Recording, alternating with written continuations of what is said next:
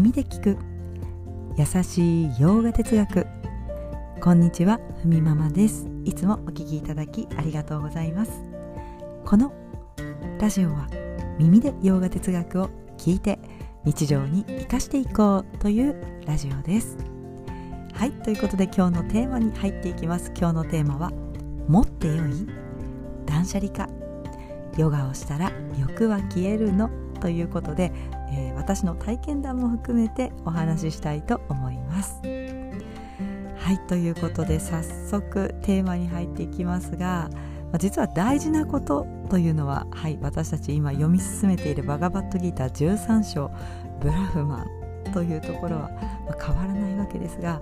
まあ、まだブラフマンというのがね続いていくのでちょっと話題を変えながらでもまたそこに戻りながらという形で進めていきたいと思います。はいということで早速ですが皆さんは断捨離上手でしょうか？はい私自身はすごく苦手です。後でこれ使うかな？なんて思ってしまって捨てられずはい。まあもちろんね何度か捨ててきたものありますけれどもなんかたまに後悔したりすることもあってその断捨離することにちょっと躊躇してしまう性格ではあります。少なくすっきりと暮らしたいものですがうんねあれやっぱり使うかななんて思ってはい紙袋に入れて ちょっと見えないところに置いたぐらいにして取ってあります。はいまあ、こうヨガをしていると無駄なものを持ちたくない気持ちが現れたりしないでしょうか。ね、いやでも私ヨガを始めた頃はあれも欲しいこれも欲しいとまだまだ欲しいものがたくさんありました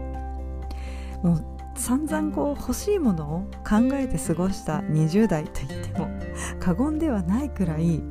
や20代はねいやいろんなこうものがね欲しいなって思って集めてたなという思い出があります。まあ、ただこうヨガをしているとあまり物を持ってはいけないのか、まあ、持ちすぎてはいけないんだななんていうところを思うようになってきて贅沢品だわとか、ね、欲しい気持ち自身を抑える。そこに蓋をする。ようなこともありました、まあ、ヨーガスートラには持ちすぎないなんていうような言葉がありましたしちょっと自分自身の気持ちを抑えようなんていうふうに感じていたこともあります、まあ、でも時間の経過ですね。ヨガをしていくうちにその欲というのを私自身は自然と薄れてきたというか消えた感じがします。まあこうそういった気持ちがね湧かなくなってきたのも事実なんですよね。うん、まあ、買わない癖もついてしまってまあ、あるもので済ませてしまい変わり映えのない自分になってしまったような気もして、まあ、近頃ではいやこれちょっとうんちょっとまずいかもしれないと思うところまで来ましたなのでまあねちょっと厳選したとまではあの言えないんですけれどもそこにちょっと自分自分今の自分にこう彩りを足すというかそういった程度に何かね買い足していく付け足していくというのは必要かなと思ってます。まあ、こう衣類をね、えー、衣類っていうとあれですがこう服を買わなくてもそういったものにお金を使わなくても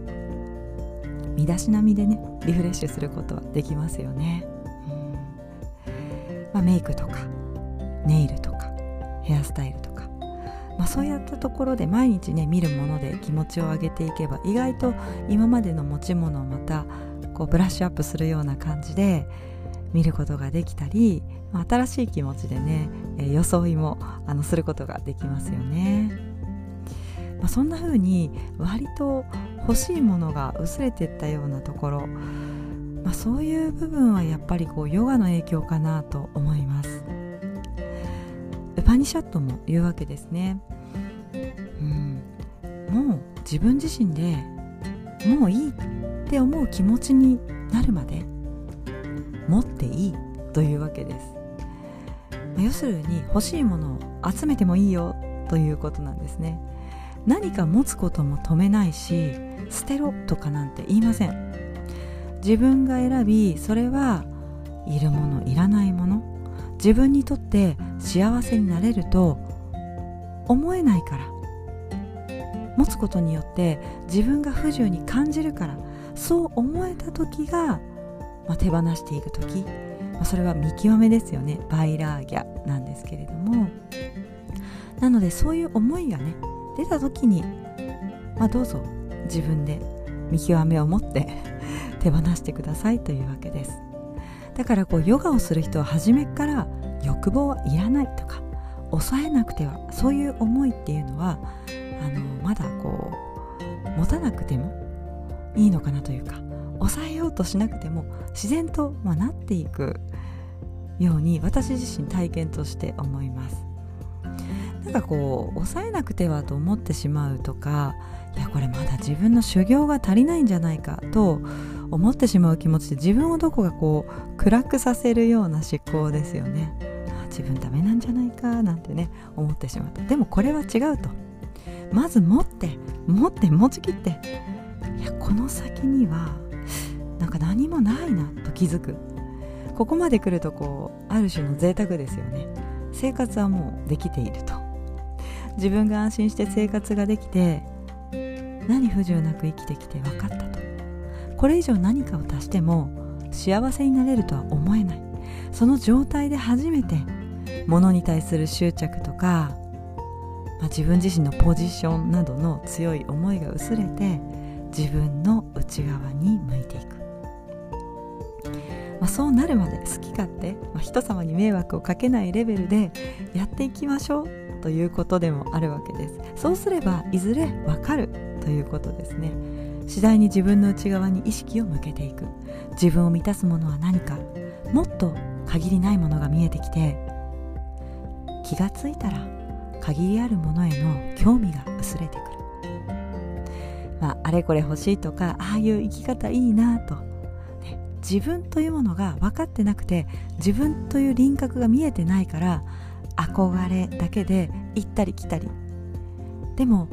自分が何者か見えてきたら形ではないということがわかるしその自分をもっと知りたいと思うとね。まあこういったものの見方から自分を大事にできるようになってくると。そういう成熟の仕方をするようになる。そして自分と向き合った時バガバットギーターや経典の言うあなたはブラフマンですと。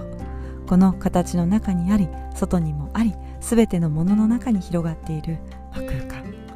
普遍の存在あなたの上にあらゆる物事が生じては現れそうやって変化を見ている存在。この現象全てを支えている存在だということなんですね。はいちょっとこう物という話からブラフマンにつなげてきましたけれども今日はそういうお話でした。13章はねブラフマンについてこうゆっくりゆっくりいろんな角度から、はい、語り語られておりますのでまたお伝えしたいと思います。はいそれでは今日はこんなところで今日一日も皆様にとって素敵な一日になりますように。耳で聞く。優しい洋画哲学ふみママラジオご清聴ありがとうございました。ナマステ。